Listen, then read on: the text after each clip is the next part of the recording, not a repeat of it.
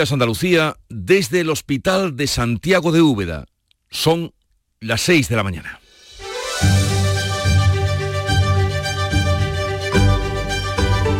Despierta tu mente, descubre la realidad. La mañana de Andalucía con Jesús Vigorra.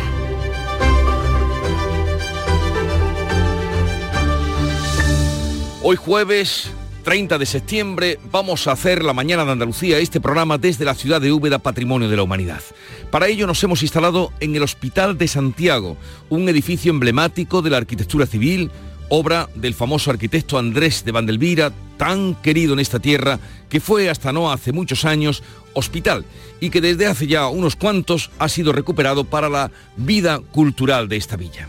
Vamos a tratar de vivir y de contar la vida de esta ciudad desde la que vemos Sierra Mágina, el monte Aznaitín, que ha recreado tantas veces en sus páginas Antonio Muñoz Molina, distinguido ubetense, como también lo es Joaquín Sabina, Maiso de la Torre, Salvador Compán, Zahara, Guadalupe Plata o Paco Ortega. A lo largo del programa visitaremos la Plaza Vázquez Molina, plaza que es el centro del renacimiento mundial con el oratorio del Salvador, el Parador Nacional, el Ayuntamiento o la Iglesia de Santa María, lugar donde se levanta un monumento en esta plaza al ilustre Vandelvira. No lejos de allí también se encuentra el convento carmelita en el que murió San Juan de la Cruz, donde se conservan sus reliquias que también visitaremos. Hablaremos de arte, de turismo, de cultura, de gastronomía, de artesanía, de industria y de los proyectos con los que se abre paso la ciudad de Úbeda entre el clasicismo y la modernidad. Úbeda bien merece una visita. Hoy la haremos nosotros para que ustedes sigan después nuestros pasos. Y ahora, el tiempo y las noticias con Carmen Rodríguez Garzón. ¿Qué tal? Muy buenos días. Hoy esperamos en Andalucía cielos eh, poco nubosos, con intervalos eh, de nubes altas, salvo en la vertiente mediterránea, donde se esperan intervalos de nubes bajas, más frecuentes a primera hora, cuando no se descarta alguna llovizna ocasional. Las temperaturas mínimas suben y las máximas bajan, salvo en el litoral almeriense donde ascenderán el viento de levante en el estrecho y en el litoral almeriense con rachas ocasionalmente muy fuertes. En Canal Sur Radio, la mañana de Andalucía con Jesús Vigorra. Noticias. Pues así se presenta el día lo meteorológico en un jueves en el que vamos a conocer la decisión de los comités territoriales que van a determinar qué distritos sanitarios pasan a nivel cero y por tanto recuperan la normalidad. Cádiz, Córdoba y Jaén esperan hoy la confirmación por parte de esos comités territoriales de que pueden pasar a nivel cero de riesgo toda la provincia, todas esas provincias, Cádiz, Córdoba y Jaén, y recuperar la normalidad previa a la pandemia. En el caso de Almería, los datos no dan pie, parece, salir del nivel 1, sí podrían hacerlo algunas zonas de las provincias de Sevilla, Granada y Huelva, aunque las capitales aquí tienen peor situación. En Málaga hay datos claramente favorables en la serranía de Ronda, la capital está muy cerca. En ese descenso de nivel cero, recordamos, influyen no solo la tasa de incidencia acumulada a 14 días, que tiene que estar por debajo de 50, también, por ejemplo, que la vacunación esté por encima del 88% y que la ocupación hospitalaria sea inferior al 2,5%. El consejero de Salud, Jesús Aguirre, advierte en cualquier caso de que las cifras, igual que han bajado, pueden volver a subir. Las cifras nos orientan a una tranquilidad, pero cuidado, ¿eh? el virus está aquí. La pandemia la tenemos y sobre todo prudencia, muchísima prudencia. ¿eh? Entre tanto, el Consejo Interterritorial de Salud ha aprobado este miércoles el fin de las restricciones en los estadios. Así lo había propuesto, lo había solicitado Andalucía. Así que desde hoy, es decir, ya el próximo fin de semana, podrán tener una ocupación del 100%. En los pabellones cerrados, el aforo será del 80%. Pese a la ampliación de aforos, el Ministerio de Sanidad insiste en la necesidad de mantener las medidas de seguridad. De acuerdo es, por unanimidad del Consejo, hasta el 100% en exteriores y hasta el 80% en interior, con todas las medidas no farmacológicas, obligatoriedad de mascarilla, no fumar, no comer y no beber. Y mañana volverá la presencialidad a los centros de salud en Andalucía. La atención primaria va a centrar la reunión de hoy en Canarias del Consejo Interterritorial de Salud. De nuevo, y se reúnen gobierno y comunidades autónomas, pero con un único punto del día. Debate sobre la situación de la atención primaria. Pendientes un día más de La Palma, de ese volcán, de esa lava que ha comenzado a ganarle terreno al mar hasta formar un delta de unos 500 metros de ancho. De momento el viento mantiene alejada de la costa la columna de vapor y de gases que genera el contacto entre el magma y el océano. Pero también el viento está despejando la isla de cenizas, por lo que este miércoles ya podía aterrizar un vuelo en el aeropuerto de La Palma. Aunque sin duda una de las noticias más destacadas de las últimas horas es la decisión del Tribunal General de la Unión Europea que ha anulado los acuerdos pesquero y agrícola entre la Unión Europea y Marruecos por incluir en su aplicación productos del Sáhara Occidental. Estima esta sentencia la demanda del Frente Polisario y da dos meses a las partes para que reelaboren esos eh, tratados. Los pescadores andaluces observan el fallo con mucha preocupación porque de los 128 barcos europeos autorizados para faenar en aguas marroquíes, 93 son españoles, 57 andaluces. Nos lo contaba anoche en el Mirador de Andalucía Manuel Fernández, el presidente de la Federación de Cofradías de Pescadores de Andalucía. Y ahora nos encontramos con un acuerdo donde tenemos una flota importante en Andalucía, con una dependencia importante con el escaladero de Marruecos y con una inseguridad jurídica que en, escasamente dos, dos meses vamos a tener que salir del caladero si no se soluciona este problema. El presidente de la Junta ha hecho un llamamiento al Gobierno Central para que vele por los intereses de nuestra flota pesquera. Luis Planas, el ministro de Agricultura, asegura que el Ejecutivo estará del lado de estos trabajadores. Vamos como Gobierno de España a, preservar los intereses de nuestros, eh, de nuestros eh, pescadores eh, con respeto al, derecho internacional y no podemos sino que respetar las sentencias hoy, hoy emitidas y la convención del PP, el conclave itinerante que arrancó el lunes en Santiago, llega hoy a Sevilla, una jornada que se celebra bajo el lema Estado de Derecho y Seguridad y en la que Pablo Casado va a estar acompañado del expresidente del Gobierno, José María Aznar. El presidente del PP andaluz y presidente de la Junta, Juanma Moreno, participa en un panel sobre libertad frente al populismo. ¿Qué esperamos de esta convención? Pues esta convención tiene un objetivo fundamental, que es mostrarle al conjunto de los ciudadanos de España que existe un proyecto político sólido eh, viable, creíble, capaz de ser alternativa al modelo actual del señor Sánchez. Hoy Juanma Moreno se va a someter a las preguntas de la oposición en la sesión de control al gobierno en el Parlamento andaluz y mañana se reunirá con Juan Espadas dentro de la ronda de contactos que va a mantener con todos los partidos para intentar llegar a un acuerdo sobre los presupuestos de la Junta para el año que viene. El líder del PSOE andaluz, eso sí, condiciona su apoyo a que PP y Ciudadanos dejen a Vox a un lado. Esto es un elemento clave. La extrema derecha tiene que dejar de hipotecar el futuro de Andalucía y por lo tanto el PSOE está dispuesto a sentarse con rigor a que las cuentas sean claras y transparentes y que haya un compromiso con lo que necesita ahora mismo Andalucía, no el PSOE, lo que necesita Andalucía. Y una jornada más tenemos el precio de la luz disparado bajo con respecto al día de ayer, pero ese descenso es mínimo, 7 céntimos. El megavatio hora va a costar hoy 189,83. El precio más alto, una vez más, entre las 8 y las 9 de la noche. Ahí llegará a los 221 euros el megavatio hora. En deportes, el Sevilla consigue un empate 1 a 1 anoche ante el Wolfsburgo alemán tras un penalti transformado por Iván Rakitic a tres minutos de la conclusión que evita una situación límite para el Sevilla en esta competición. Y el Betis y el Ferenbaros húngaro jugarán esta noche en Budapest, el segundo de los eh, partidos del Betis de la fase de grupos de la Europa League, el conjunto de Pellegrini que afronta la cita en un gran momento de forma. Y vamos a echarle ya un primer vistazo a los eh, periódicos de hoy jueves, de este último día del mes de septiembre, que destacan en sus portadas Ana Giraldez. ¿Qué tal? Muy buenos días. Buenos días. Pues casi todas las cabeceras provinciales destacan la, mejora de la pandemia aquí en Andalucía y la posibilidad de que se eliminen las restricciones a partir de mañana en Andalucía.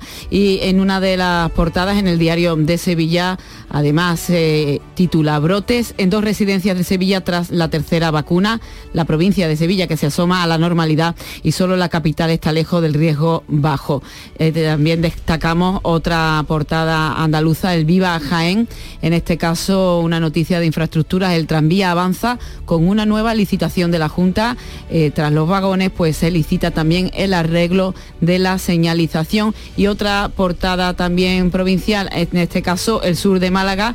Málaga recibe hoy el mayor desembarco de cruceristas, unos 4.500 turistas, en la mayor cifra desde el inicio de la pandemia que podrán visitar hoy la ciudad libremente y sin tener que estar en grupo burbuja. En cuanto a la prensa nacional, pues también en este caso casi todas destacan la subida de la inflación en septiembre a ese 4%, el máximo desde 2008.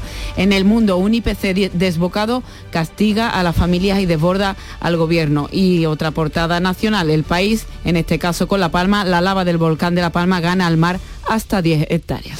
Gracias Ana. A las seis y media volveremos a darle un repaso y algo más ampliado a la prensa de este jueves. ¿Cuáles son también las citas eh, más eh, destacadas del día. Beatriz Galeano, ¿qué tal? Buenos días. Buenos días. Pues en la agenda de este viernes el Consejo Interterritorial de Salud, que será en Canarias y en el que se hablará sobre la asistencia en atención primaria, la convención del PP, que se celebra en Sevilla, con la presencia de Pablo Casado y José María Aznar. El presidente del Tribunal Superior de Justicia de Andalucía, Lorenzo del Río, va a visitar hoy la sede de la audiencia en Algeciras para conocer el estado de las macrocausas que se investigan allí.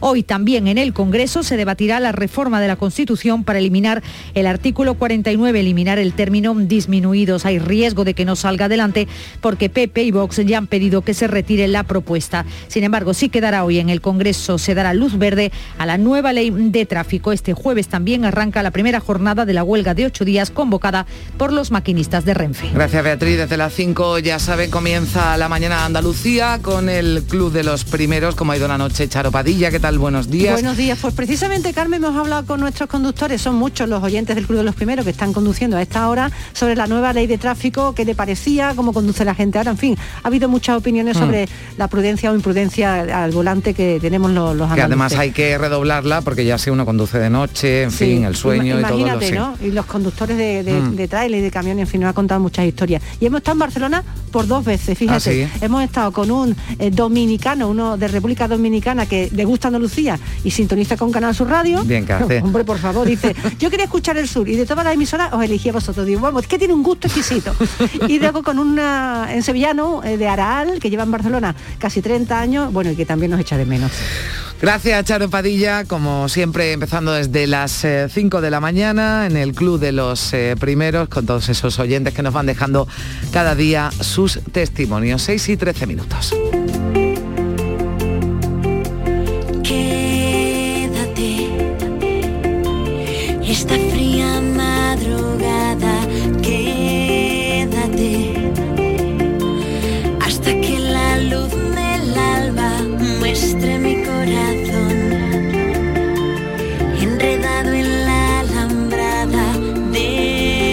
Pues seguimos celebrando los 20 eh, años de Canal Fiesta. Hoy recordamos esta canción, Cometas en el Cielo, de La Oreja de Van Gogh, fue número uno en febrero de 2012.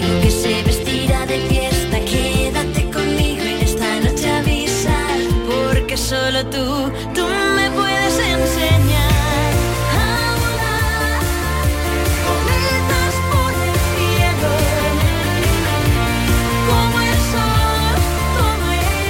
ya se lo venimos contando, hoy parte de nuestro equipo con Jesús Vigorra a la cabeza. Se ha desplazado a Úbeda, por el programa van a pasar el presidente de la Diputación de Jaén, la alcaldesa de la localidad, muchos invitados que nos van a ayudar a conocer más sobre esta ciudad que junto a Baeza son patrimonio de la humanidad. Úbeda está en feria, tiene mucho que ver y que disfrutar, así que quédense con nosotros, son las 6 y 14 minutos.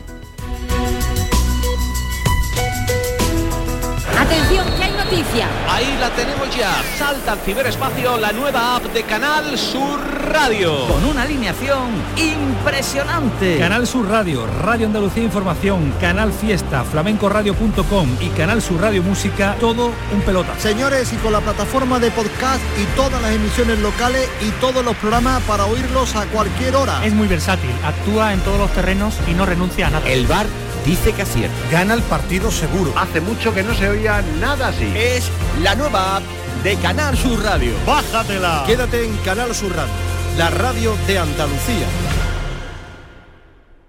La mañana de Andalucía con Carmen Rodríguez Garzón.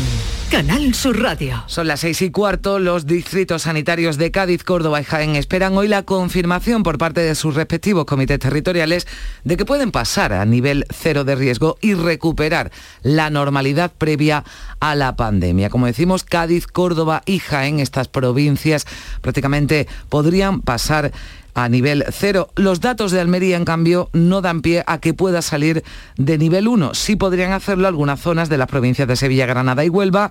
Allí las capitales tienen peor situación. En Málaga, datos claramente favorables para la serranía de Ronda, aunque la capital está muy cerca. En cualquier caso, algunos distritos dependen de los datos de hoy, que son los que van a decantar la balanza. En el descenso de nivel, recordamos, influye no solo la incidencia acumulada, 14 días que tiene que estar por debajo de 50, a 7 días por debajo de 25, también que la vacunación esté por encima del 88%, la ocupación hospitalaria sea inferior al 2,5% y otros factores como la trazabilidad de los contagios o la afectación de los mayores de 65 años.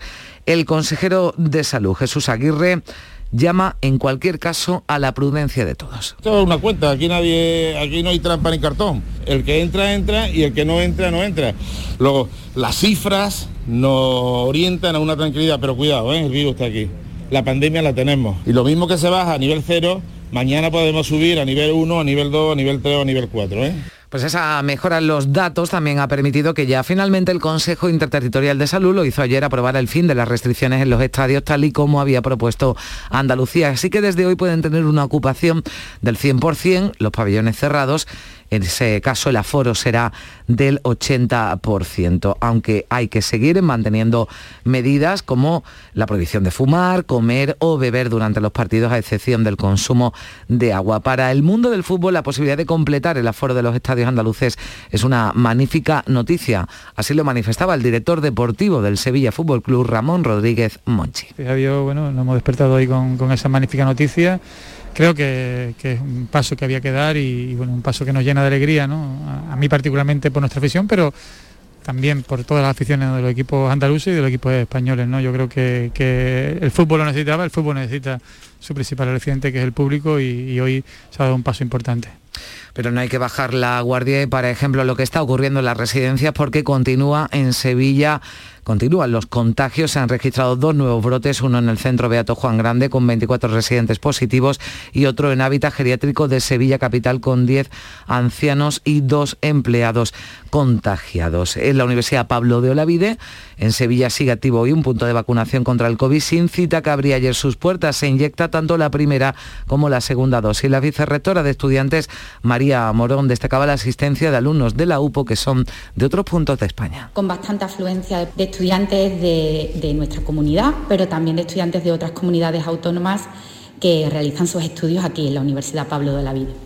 Y hoy de nuevo habrá Consejo Interterritorial de Salud, será en Canarias, se va a debatir exclusivamente sobre la asistencia en atención primaria. Andalucía ya ha anunciado que a partir de mañana Beatriz Galeano volverá a la presencialidad a los centros de salud. Pues sí, en Canarias durante dos días se va a celebrar este debate sobre la situación de la atención primaria en España. Según el consejero de Salud, Jesús Aguirre, se trata de encontrar un abordaje específico del primer nivel asistencial en todo el país. La pandemia ha provocado dos grandes problemas en los centros de salud. Por una parte, el colapso asistencial en muchos momentos porque se han multiplicado las consultas y por otra la atención telefónica que no siempre es capaz de resolver un problema de salud. Los profesionales piden más presupuesto, recursos y medios. Precisamente la atención primaria centraba parte del debate en la jornada, en la primera jornada del Pleno del Parlamento andaluz. Allí el Grupo Socialista ha acusado al Gobierno de privatizar la sanidad pública, eliminando la atención presencial durante la pandemia en los centros de salud. Argumentaba la portavoz socialista Ángeles Ferri que uno de cada cinco andaluces se ha apuntado a un seguro privado. Obedece a un plan premeditado, porque cuando la Junta cierra las puertas del centro de salud, cuando prioriza las citas telefónicas, cuando fija las citas presenciales para dentro de dos semanas, Cuando todo esto ocurre, cuando la sanidad pública no responde, la Junta de Andalucía, el Partido Popular, está haciendo una invitación envenenada para que la gente se vaya a la consulta privada. Envenenada. El consejero de Salud, Jesús Aguirre, ha defendido la gestión con un incremento de contrataciones y asegura que la asistencia primaria sale reforzada, garantizando además esa presencialidad al 100% a partir de mañana viernes. Sale reforzada porque hemos ido implementando parte de los ocho puntos de la estrategia, como es este de implementar las técnicas de información y comunicación en salud dentro de la atención primaria. Usted podrá decir las milongas que quiera desde el punto de vista político. Lo único pido es que se prepare, que se prepare las intervenciones y no empiece de lo, a, a hablar de oídas. Comprendo que es muy difícil tocar todos los palos cuando está en un cargo de responsabilidad como, como el suyo. Y el presidente de la Confederación Empresarial de Hostelería de España asegura que a pesar de las pérdidas acumuladas, los profesionales de bares y restaurantes están ilusionados con una incipiente vuelta a la normalidad. En el Mirador de Andalucía, José Luis Izuela ha recordado el déficit que persiste en el sector por culpa de la pandemia. Así que pide más facilidades por parte de las administraciones para la ampliación de terrazas o veladores y así acelerar la recuperación del sector. Espera que esa medida, esa ampliación de terrazas y veladores que se ha permitido durante la pandemia haya venido para quedarse. Bueno, nosotros lo que deseamos es que esto haya llegado para quedarse, ¿no? Yo creo que la demanda del aire libre, la demanda de las terrazas, en vuestra tierra sí cabe un poco más, ¿no? Que, ya había muchas, ya había fin, un hábito, una costumbre, como, como, en fin, como en otros mucho más que en otros territorios, ¿no?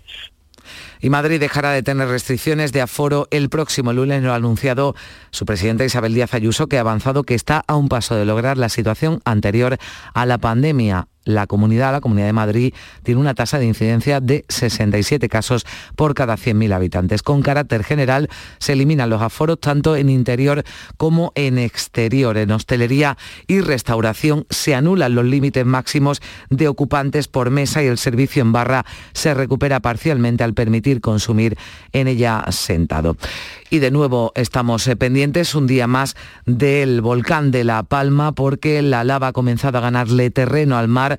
Se ha formado un delta de unos 500 metros de ancho. De momento el viento, eso sí, mantiene alejada de la costa la columna de vapor de agua y de gases posiblemente tóxicos generada por el contacto entre el magma y el océano. El viento está despejando la isla de cenizas. Eso ha, ha permitido que pudiera aterrizar un vuelo en el aeropuerto de La Palma tras varios días sin Lo contaba María José Blanco, la, di la, directora del Instituto Geográfico Nacional en Canarias. Debido al giro del viento durante las próximas horas, las cenizas finas podrían alcanzar la isla del Hierro en la tarde y noche de hoy. Esta disposición del viento al final del periodo supondría un, menor impacto a la operatividad de los aeropuertos y del espacio aéreo canario. Y atención, se va a viajar en tren. Hoy hay huelga prevista en Renfe en toda España. La convoca el sindicato de maquinistas ferroviarios SEMAF en dos tramos comprendidos entre el 30 de septiembre y el 5 de octubre y entre el 7 y el 12 de octubre. En Andalucía, los primeros trenes afectados es el AVE que tiene que o tenía que haber salido a las 7 menos cuarto que ha sido cancelado, también cancelado el media distancia entre Jaén y Córdoba que tenía su salida a las 6 menos 20 de la mañana y el Aván que debía salir a las 7 menos 20 de Granada a Sevilla. Y un hombre ha muerto ahogado en la piscina de un hotel de Roquetas en Almería. A pesar de los intentos de reanimación, los servicios sanitarios no pudieron hacer nada para salvar su vida. Y fíjense, la Guardia Civil está buscando al autor del robo de un coche con un niño de 5 años en su interior que tenía lugar este miércoles a las puertas de una guardería en Villanueva de la Discal en Sevilla. El vehículo, afortunadamente, fue abandonado a las afueras del pueblo media hora después sin que el menor sufriese daño alguno. Y cuatro personas han resultado afectadas por inhalación de humo y quemaduras tras un incendio declarado en la tarde de este miércoles en un pajar y un depósito de gasoil en una finca de Posadas en Córdoba. 6, 24 minutos. La mañana de Andalucía. La actualidad y las novedades en salud, las noticias sobre investigación médica, prevención, terapias y un consultorio para responder a tus dudas. Envíanos tus consultas en una nota de voz al 616-135-135. 616-135-135. Por tu salud con Enrique Jesús Moreno. De lunes a viernes desde las 6 de la tarde. Quédate en Canal Sur Radio, la radio de Andalucía. La mañana de Andalucía.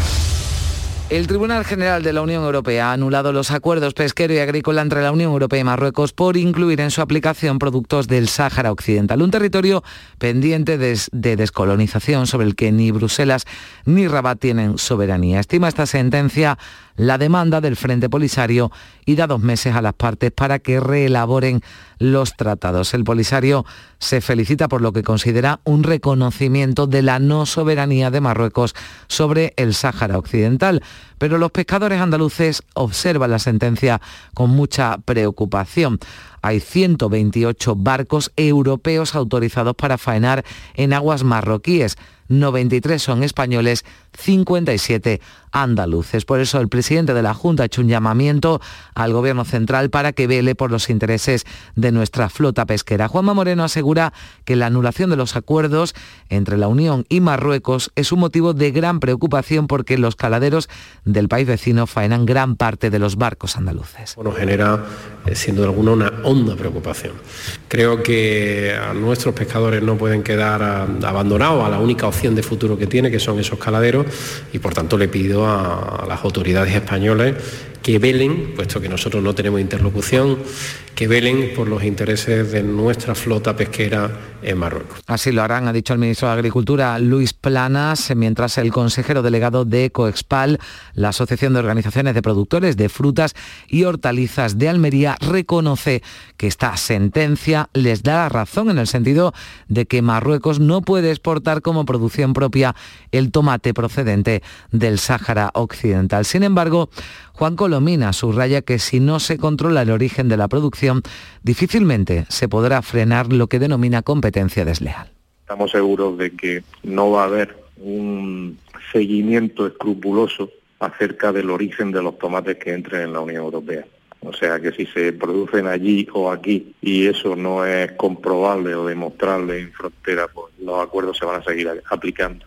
Pues va a ser muy difícil que, que esta- estas sentencias tengan virtualidad práctica. Los agricultores, también los pescadores, a la espera de conocer las consecuencias reales de esa sentencia del Tribunal General de la Unión Europea. Insistimos, sentencia que afecta a 57 barcos andaluces, en su mayoría con base en la costa de Cádiz. Las cofradías de pescadores ya venían alertando de esa peligrosa dependencia del caladero marroquí y la inseguridad jurídica que provoca. Además, hoy el ministro de Exteriores va a viajar a Argelia. Allí va a intentar evitar que se cierre el gasoducto que pasa por Marruecos, que cruza el estrecho. El gasoducto de Almería se convierte ahora en la única puerta segura para la llegada de gas argelino y la empresa Medgat lo está notando ya en su cuenta de resultados. Además, la Audiencia Nacional ha decidido reabrir la causa por genocidio contra el líder del Frente Polisario, Brahim Gali. La sala de lo penal recuerda al juez Pedra que no tenía competencias para archivar el caso como hizo el 29 de julio después de que el líder polisario abandonara España tras esa polémica estancia en un hospital de Logroño donde fue tratado de COVID. Son las 6 y 28 minutos. Vamos ya con un avance de la información del deporte con Antonio Camaño. El Sevilla consiguió un empate a uno ante el Wolfsburgo alemán tras un penalti transformado por Iván Rakitic a tres minutos de la conclusión que evita una situación límite para el Sevilla y hace justicia en un partido en el que el equipo de Julen Lopetegui fue de menos a más y sobre todo pues reaccionó al gol en el inicio de la segunda parte del conjunto alemán. Para su entrenador, para Julen Lopetegui, les ha faltado claridad para conseguir un resultado mejor. Nos ha faltado un poquito quizás de claridad, pero alguna ocasión hemos tenido bastante clara y una vez que se han adelantado el plan lógicamente se complica mucho más. Ellos es un equipo que defiende muy bien. En el otro partido del grupo, el Salzburgo venció por dos tantos a uno al Lille y se pone líder de este grupo en el que compite el Sevilla. Y compite también hoy el Betis, se enfrenta al Ferenbaros húngaro. Van a jugar esta noche en Budapest el segundo de sus partidos de la fase de grupos de la Europa League. Llega en un buen momento el conjunto de Pellegrini, pero afronta la cita con las ausencias de Canales y la última de William Carballo. Se quedaron ambos en Sevilla para intentar recuperarse de cara al partido del fin de semana. Su entrenador Pellegrini habla así del partido y del rival de esta noche. Bueno, yo creo que el Ferenbaros tiene muchos puntos fuertes eh, y esperamos mañana un partido complicado aquí porque es un equipo grande que está acostumbrado a salir a ganar los partidos, estamos preparados para tratar de igualarlos. En el Granada muy pendiente del futuro de Robert Moreno, su entrenador que se la juega el próximo fin de semana enfrentándose al Sevilla y el Cádiz ha regresado al trabajo en el día de ayer, lo hizo con una buena noticia porque Fali ya se ejercita con el resto de sus compañeros, parece precipitado, pero si el entrenador lo considera oportuno podría incluso tener minutos ante el Valencia.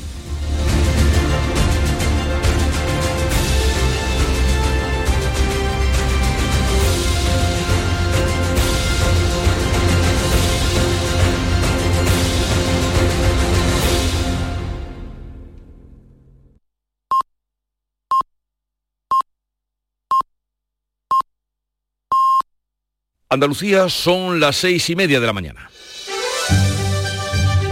La mañana de Andalucía con Jesús Vigorra. Hoy la mañana de Andalucía desde Úbeda. Tiempo ahora para los titulares con Carmen Rodríguez Garzón. El sector pesquero y agrícola andaluz pendiente de las consecuencias que puede traer la anulación de los acuerdos con Marruecos. El Tribunal de Justicia Europeo ha anulado los tratados por incluir en su aplicación productos del Sáhara Occidental. Se ven afectados 57 barcos andaluces que faenan en el caladero marroquí, aunque desde las organizaciones agrarias se celebra porque puede suponer un freno a la expansión agroindustrial marroquí. Media Andalucía pendiente de la confirmación de que pasan a nivel cero de la pandemia para recuperar la normalidad. Los distritos sanitarios de Cádiz, Córdoba y Jaén son los mejores situados. Los datos de Almería, en cambio, no dan pie a salir del nivel 1. Sí lo podrían hacer varias zonas de las provincias de Sevilla, Granada y Huelva. En Málaga solo tiene datos claramente favorables la serranía de Ronda. El Consejo Interterritorial de Salud debate hoy sobre la asistencia a la atención primaria. En Andalucía, a partir de mañana 1 de octubre, volverá la presencialidad a los centros de salud. Esta semana, Gobierno y comunidades han aprobado también el fin de las restricciones en los estadios que tendrán una ocupación del 100%, mientras que en los pabellones cerrados el aforo será del 80%. Y atención porque el sindicato de maquinistas de Renfe ha convocado ocho días de huelga desde hoy y hasta el 12 de octubre va a afectar a casi 900 trenes de toda la red nacional. En Andalucía se van a suspender uno de cada cuatro trenes SABE. La huelga se desarrolla en dos tramos comprendidos entre el 30 de septiembre y el 5 de octubre y entre el 7 y el 12 de octubre. Y el Congreso va a dar luz verde previsiblemente hoy jueves a la reforma de la ley de tráfico. La nueva norma penaliza con seis puntos conducir sujetando el móvil con la mano y con cuatro no hacer uso del cinturón de seguridad. Además establece la obligatoriedad del casco para los patinetes eléctricos. La Convención Nacional del PP, que está recorriendo varias ciudades españolas, llega hoy a Sevilla. En la capital andaluza, bajo el título Estado de Derecho y Seguridad, se producirán intervenciones del expresidente del Gobierno, José María Aznar, del presidente del partido, Pablo Casado, y del presidente de la Junta de Andalucía y de los populares andaluces, Juanma Moreno. El Parlamento rechaza el nombramiento de Ricardo Vicente Puyol como director de la futura Oficina Andaluza contra el Fraude y la Corrupción. La votación no ha obtenido la mayoría necesaria de tres quintos y pese a haber había recibido el visto bueno de todos los partidos en la comisión de seguimiento. Se han abstenido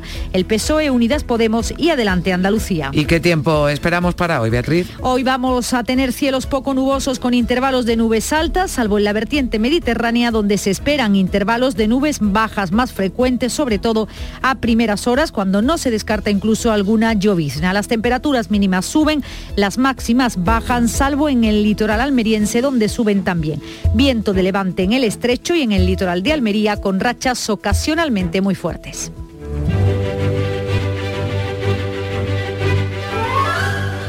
Hoy es la festividad, o se recuerda, a San Jerónimo en el Santoral. Fue un presbítero que acercó las sagradas escrituras a los fieles. Siempre se le representa, porque es muy eh, frecuente en la iconografía religiosa, representarlo eh, en acto de oración, retirado del mundo, misántropo, orando y con la piedra para castigarse.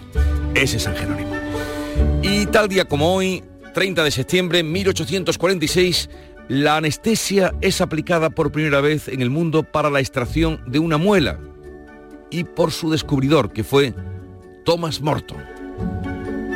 Y cuánto agradecimiento a este señor porque la anestesia hizo posible que las operaciones, ¿qué les voy a contar? Que ustedes no sepan, eh, fueran amortiguado el dolor para poder intervenir los médicos, los cirujanos. Tal día como hoy de 1960, en Estados Unidos se da por primera vez la serie animada de los Picapiedra. Hace su debut en televisión, en horario de máxima audiencia, y ya ven ustedes hasta dónde han llegado los Picapiedra de nuestra infancia. 1960, tal día como hoy, primer capítulo. Vilma.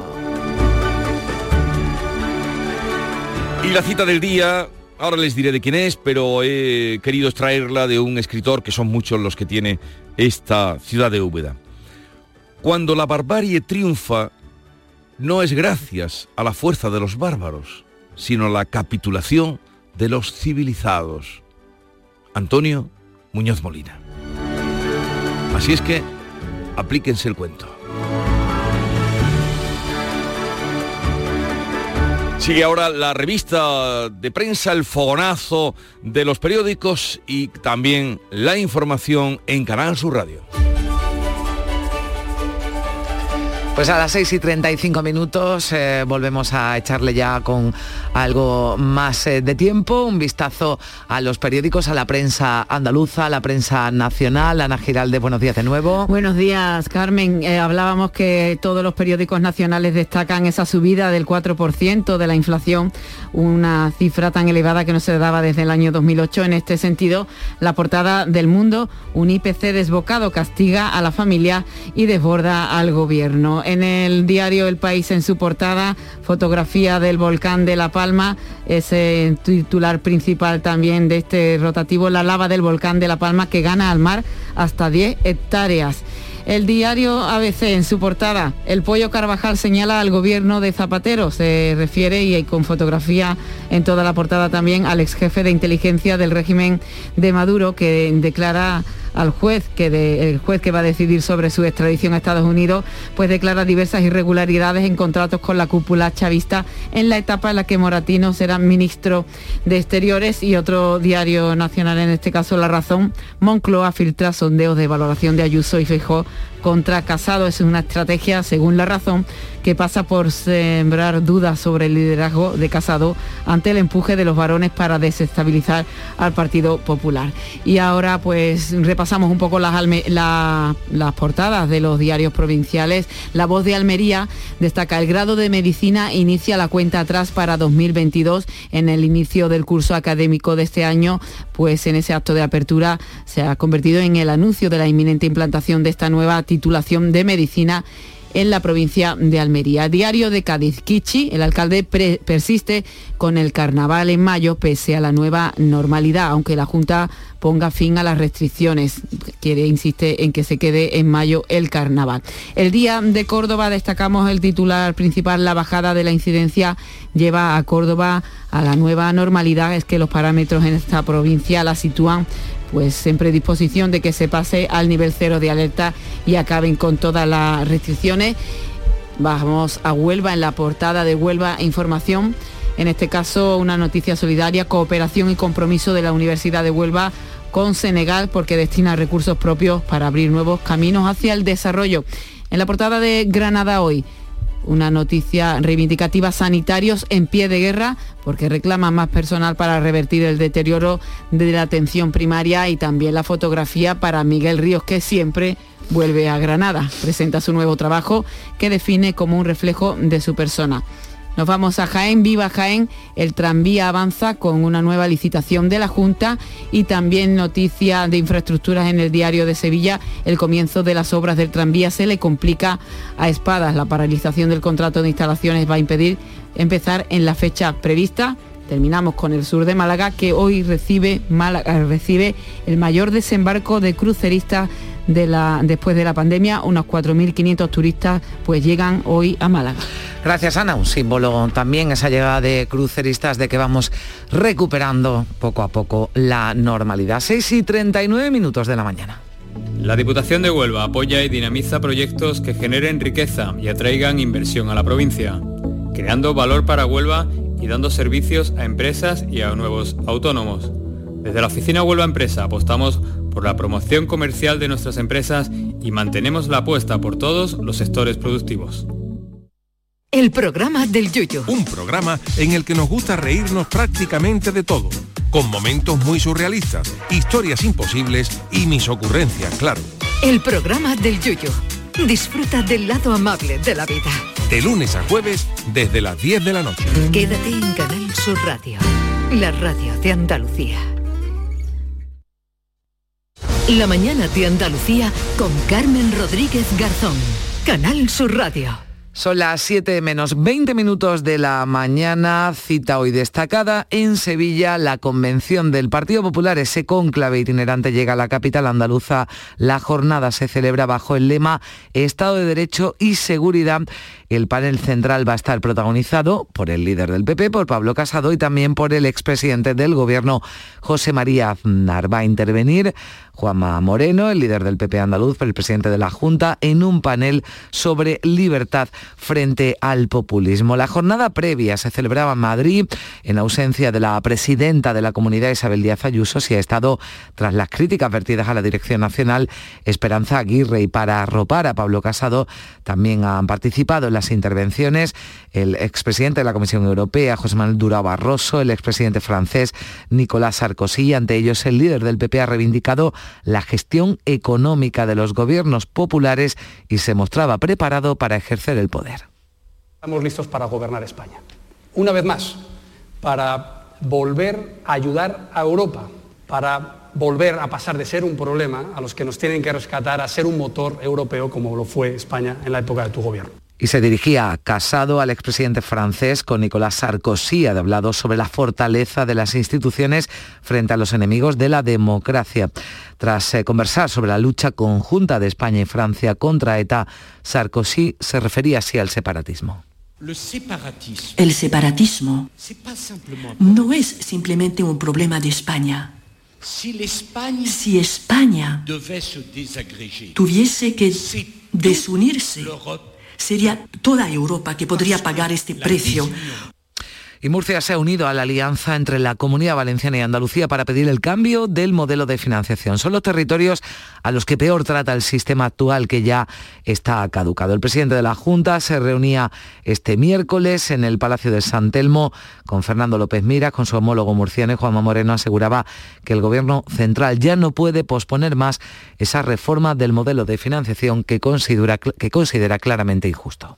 La pregunta es clave, ¿es justo un sistema que mantiene a 8 millones y medio de andaluces, a un millón y medio de murcianos y a más de 5 millones de valencianos con una menor financiación que la media? ¿Es justo que durante más de una década, digamos, sigamos sufriendo eso? Ciudadanos que además en el reparto de recursos y con las mismas competencias reciben menos financiación que la media.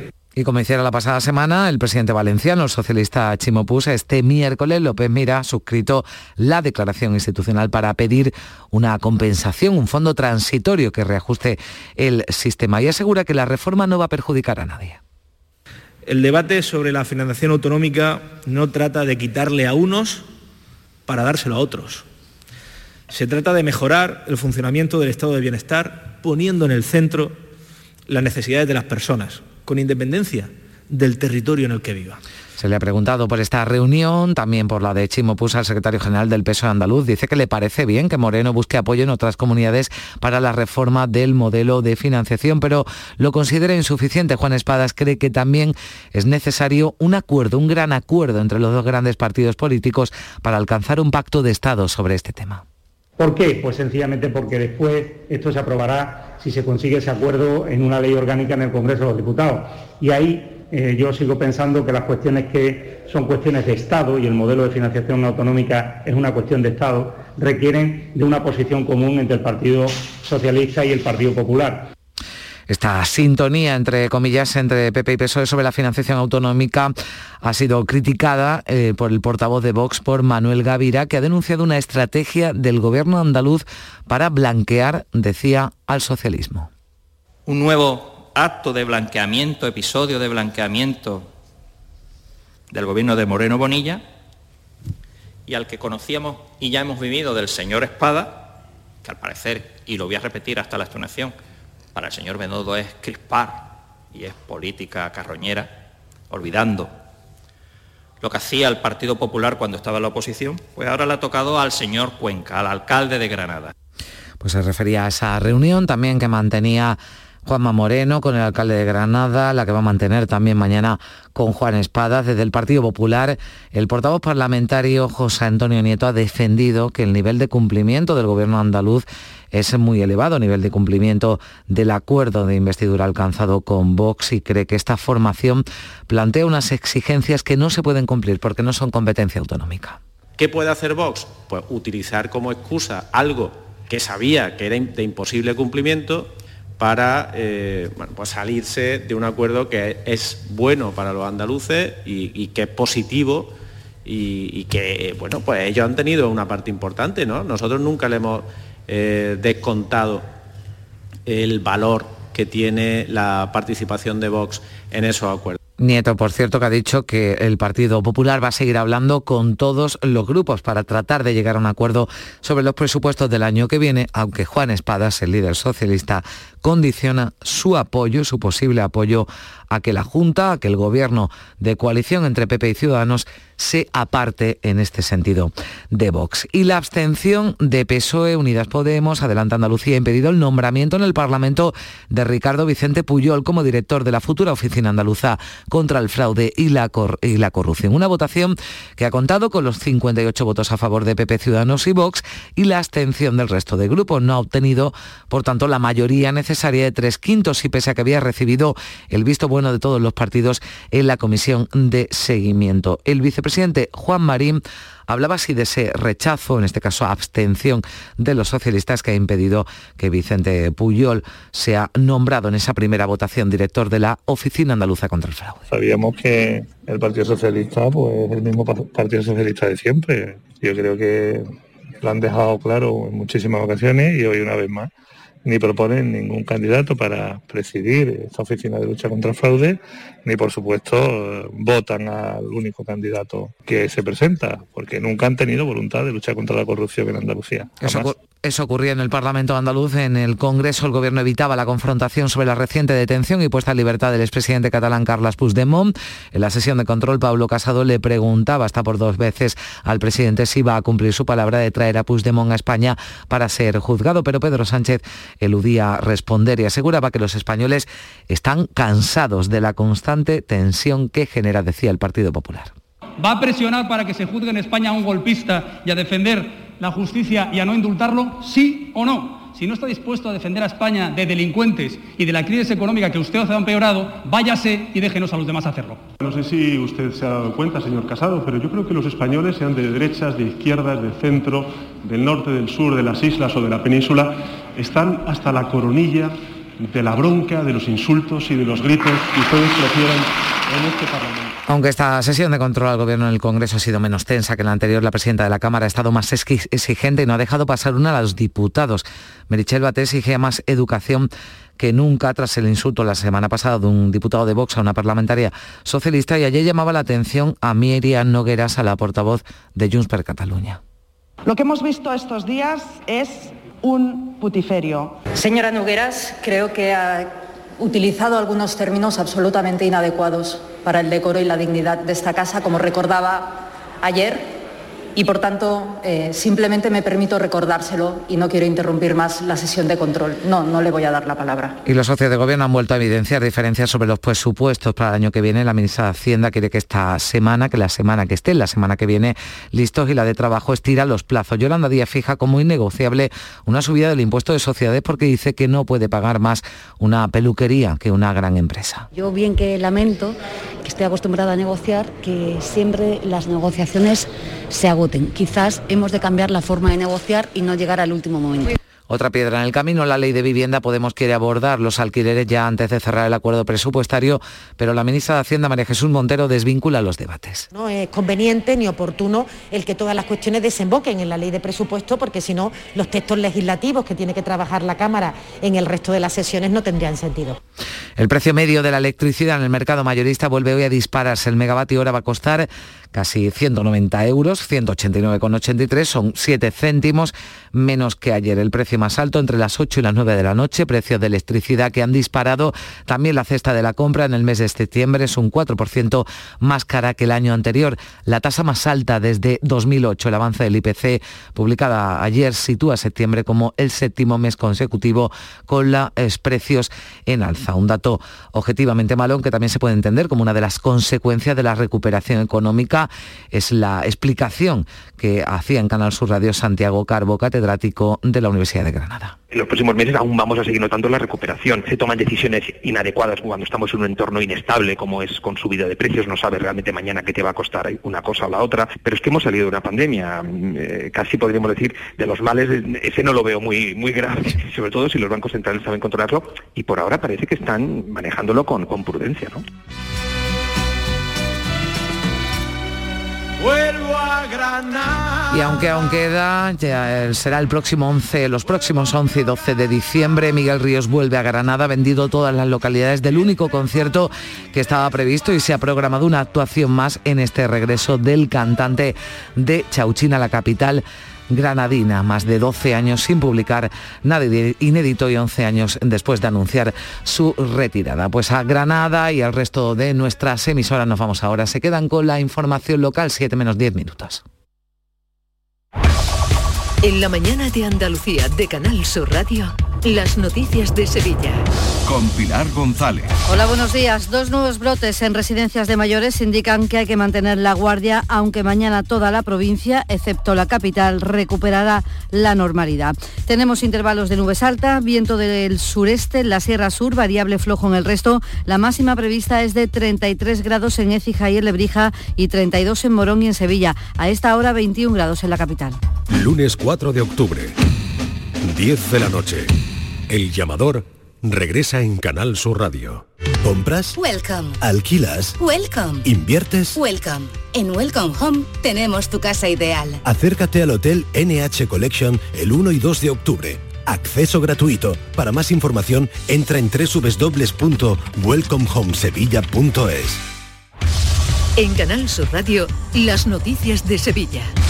Dos residencias sevillanas sufren nuevos brotes de coronavirus después de que en esta cuarta ola hayan fallecido ya en seis geriátricos 39 ancianos. Esta vez hay 24 positivos en la residencia Beato Juan Grande, donde la semana pasada se inyectó la tercera dosis y en hábitat geriátrico hay 12 casos. Dos brotes en la capital que llegan justo cuando toda la provincia de Sevilla va a recuperar la normalidad a partir de mañana excepto la capital, si la incidencia de ahora se mantiene a lo largo de este día. El Aljarafe es el último distrito que ha conseguido bajar su tasa y está en 48 casos por 100.000 habitantes. Son en total 107 pueblos donde se acaban las restricciones, aunque se aconseja el uso de mascarilla, sobre todo en lugares cerrados. El presidente de la Diputación, Fernando Rodríguez Villalobo, pide cautela. ¿Esto significa que nos tenemos que relajar totalmente? No. Nosotros desde el ámbito local somos muy estrictos. No verás un ayuntamiento que ponga en marcha una feria o una concentración o una actividad deportiva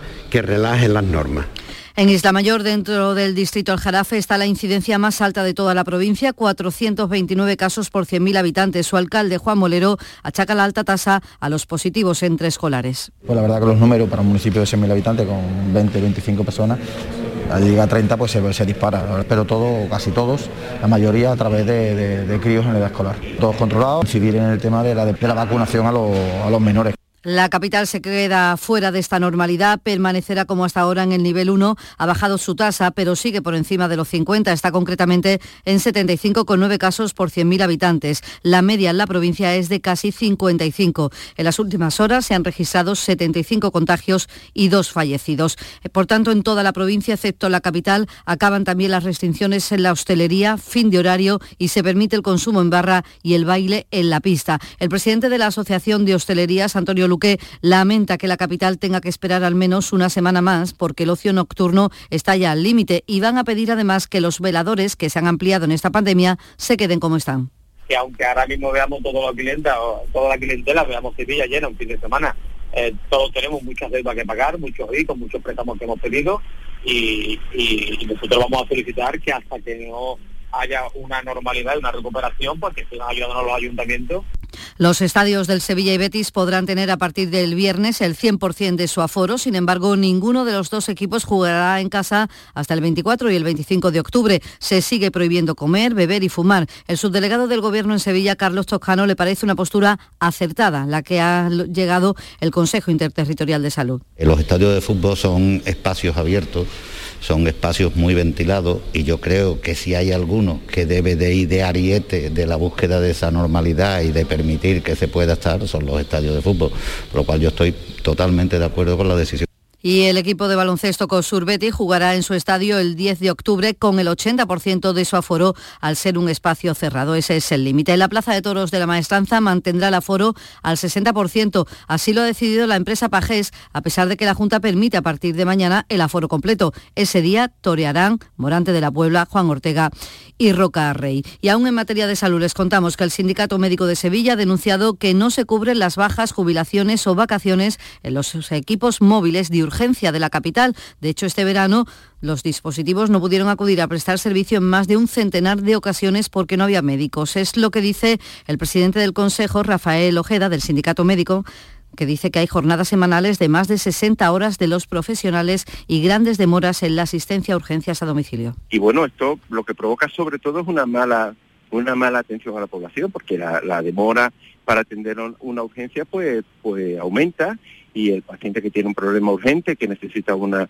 un equipo que, que vaya a su domicilio a atenderlo, pues tiene que esperar muchas veces periodos de tiempo que, no son los que están previstos. ¿no? Son las 7 menos 5 de la mañana. 100 megas ya no son suficientes. Desde Adamo te ponemos a 1000. Disfruta de tus películas, teletrabaja y conecta a toda tu familia a máxima velocidad. Llama ahora al 1600 y llévate la fibra gratis hasta 2022 con tres meses de Netflix de regalo. Que no te paren. Llama gratis al 1600 y ponte a 1000. Adamo. Porque realizar una obra eficaz y eficiente en Sevilla es posible. Revesan.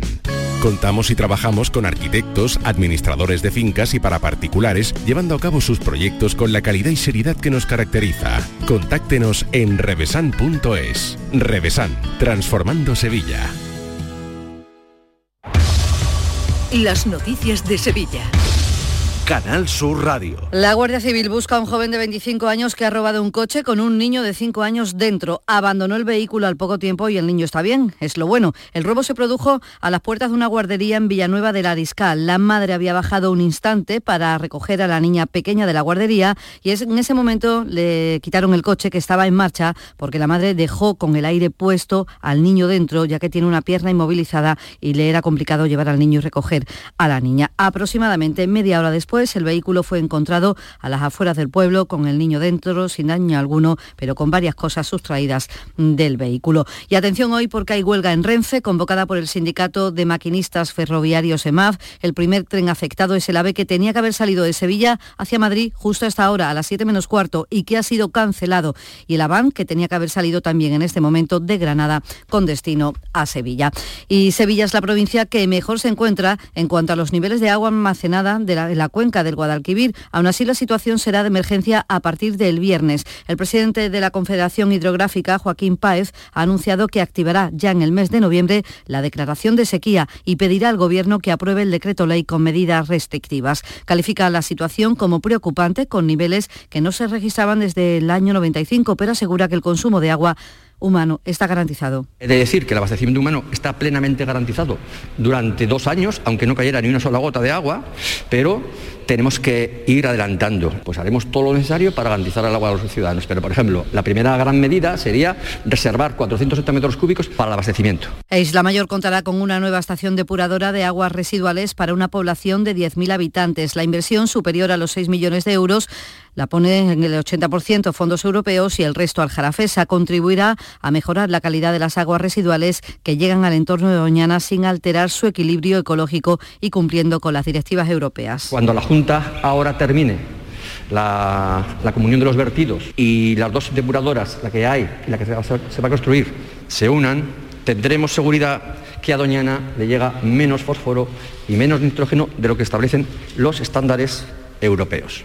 Y este jueves, pleno de la Diputación de Sevilla para abordar la desinfección de los colegios públicos por la pandemia, con una moción del PSOE para pedir a la Junta que abone los gastos extraordinarios y las residencias de mayores que dependen de la Diputación para las que el PP pide mejoras. Además, adelante, Andalucía propone pedir a la Junta la contratación de 4.000 nuevos trabajadores sanitarios para abordar la vuelta a la presencialidad en la atención primaria y Ciudadanos propone que los plenos de la Diputación cuenten con un intérprete de lenguaje de signos. También les contamos que la OCU ha hecho un informe de los precios de los supermercados en diferentes ciudades y Sevilla figura entre las 10 de todo el país donde más se puede ahorrar en función de la tienda donde se compre, hasta casi 1.500 euros al año. Deportes, Antonio Camaño. El Sevilla consiguió un empate a uno ante el Wolfsburgo alemán después de un penalti transformado por Iván Rakitic a tres minutos de la conclusión que evita una situación límite para el Sevilla y hace justicia en un partido en el que el equipo de Lopetegui fue de menos a más y reaccionó al gol inicial en la segunda parte del conjunto alemán. Y hoy en Europa League compite el Betis, se enfrenta al Ferenbaros húngaro con la ausencia de Canales y de William Carballo. Ambos jugadores se quedaron en Sevilla y por tanto no van a ser hoy de la partida. En Cultura les contamos que Patrimonio ha aprobado la restauración de siete cuadros y una escultura de Valdés Leal para su exposición en el Museo de Bellas Artes. A esta hora tenemos 21 grados en Tocina, 20 en Brenes, 17 en Cazalla, 21 en Sevilla.